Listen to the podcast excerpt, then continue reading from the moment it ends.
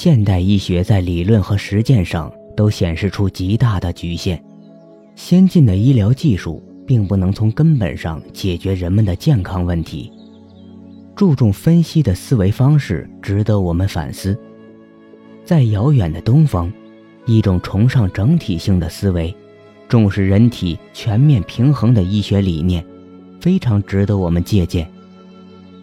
一九七一年七月，中美两国经过几十年的敌对，终于迎来了外交上的破冰之旅。《纽约时报》记者詹姆斯·莱斯顿陪同美国前国务卿。亨利·基辛格访问中国，不幸得了急性阑尾炎。中国医生给他做了阑尾切除手术，术后莱斯顿腹部疼痛。这时，中国医生并没有给他采取任何的西方式药物治疗，而是用针灸刺激穴位，迅速缓解了他的疼痛。美国《时代周刊》在首页。报道了莱斯顿成功接受针灸治疗的消息后，西方世界一片哗然，他们惊叹于中医的神奇，也纷纷渴望了解中医穴位和经络的秘密。中医与西方现代医学一样，也有自己的哲学基础。中医的哲学基础是阴阳五行思想，这一思想是中国认识事物的基础，来源于《易经》。它将世界一切事物归纳入阴阳的轨道，阴和阳既可以表示相互对立的事物，又可以用来分析一个事物内部存在着相互对立的两个方面。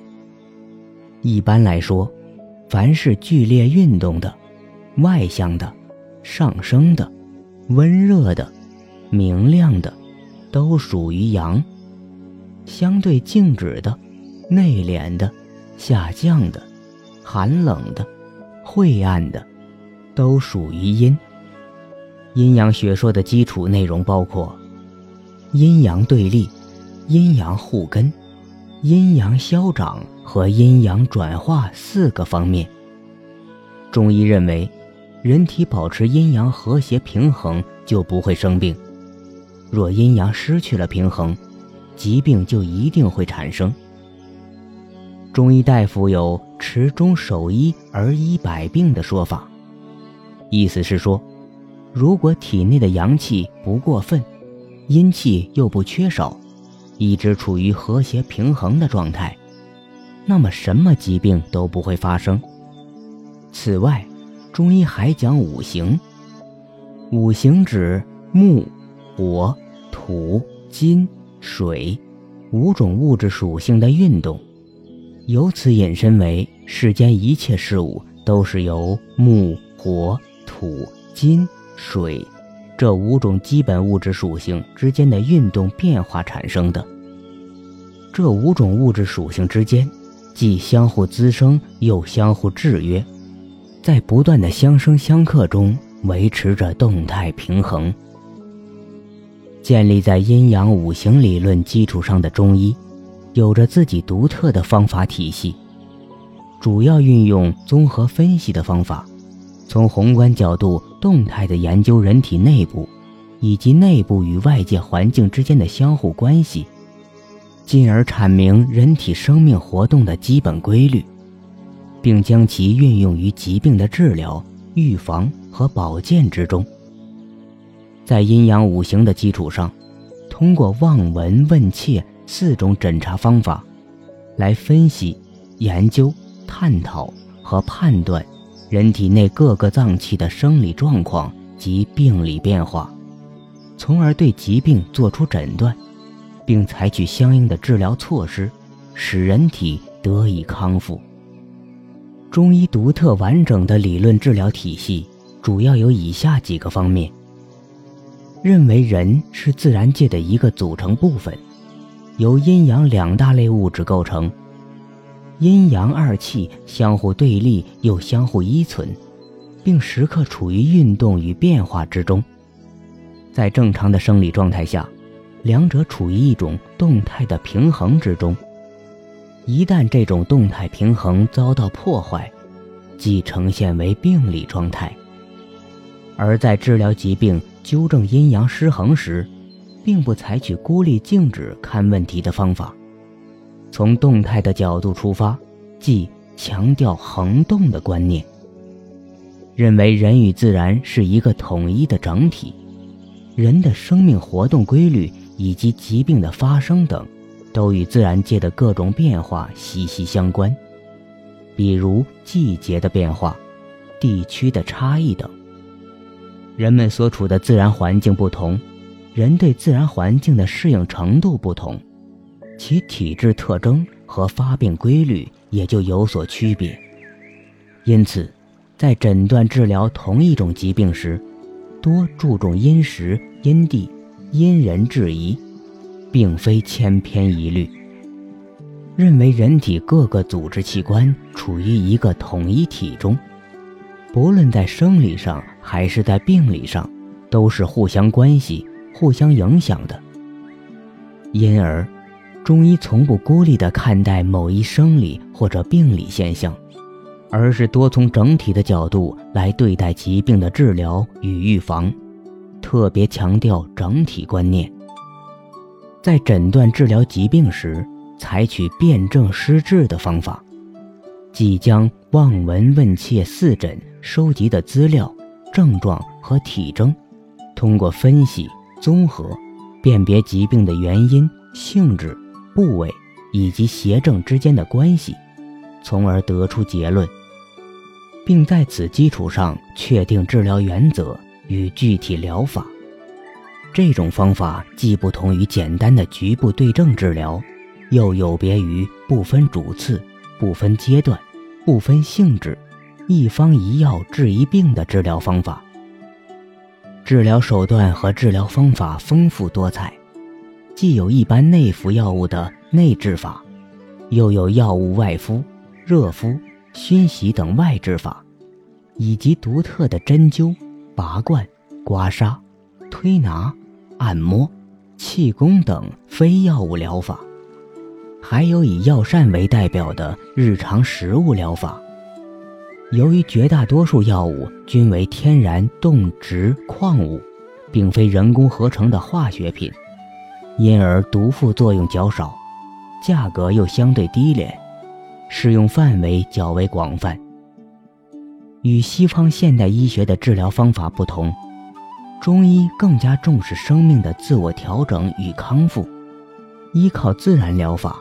强调病人自己的身心修炼和使用天然药物与食物。与使用高科技设备和仪器且费用昂贵的现代医学相比，中医既安全方便又经济实惠，因此得以逐渐在世界范围引起关注。早在19世纪初，中医药随着大批华工开始进入美国，但一直未受到重视。现在，美国医学界的有识之士看到了现代医学的局限性，认识到了中医的安全有效，因此，越来越多的美国人愿意接受中医治疗。美洲中医学院的中医诊所每天平均接待两千多名患者，其中百分之九十是白人。洛杉矶市确定三月二十一日为洛杉矶市的针灸日。据统计，美国人每年要花费六十亿美元用于购买中医营养保健品，而且这一市场以每年增长百分之二十的速度拓展。美国约有百分之五的患者服用天然药物，其中百分之八十的人在治疗过程中服用中药。全美有中草药专营公司四百余家，在美国。约有中医诊所三千多家，每年大约有两百五十万英国人采用中草药、按摩、针灸等传统的中医疗法，支付医药费用九千多万英镑。法国有中医诊所两千六百多家，针灸师七千到九千人。荷兰有中医诊所一千五百多家，接受过针灸治疗的人数。占荷兰总人口的百分之十五左右。加拿大每年中草药销售额一亿多加元，分布在各大城市的销售点有五百多个。澳大利亚有中医针灸诊所两千多个，每年至少有两百八十万人次接受中医针灸治疗。事实证明，越来越多的人开始相信中医。一个年仅三岁的患者，体质很差，经常感冒发烧。一般生病后，父母都带他去医院输液，吃抗生素，常常要一周时间才会好。一年夏天，天气炎热，家里将冷气开到最低，结果这个小孩开始感冒发烧，医院诊断为上呼吸道感染，开了抗生素和抗药，吊了四天盐水，体温忽上忽下，开始出现胃口减退。精神萎靡等症状，后来去看了中医，医生开了药方，吃了两次后，孩子的体温就恢复了正常，又吃了两次止咳化痰的药，病就全好了。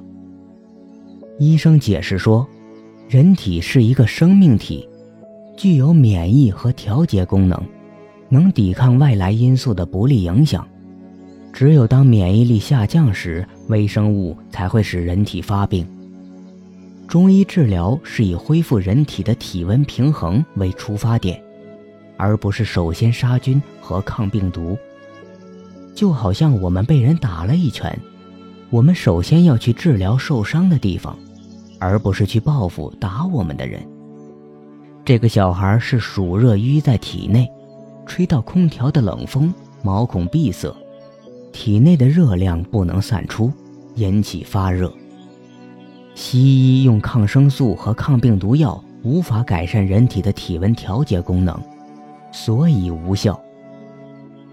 还有一位肺脓样患者，所有医生都要求他住院做支气管镜下冲洗治疗。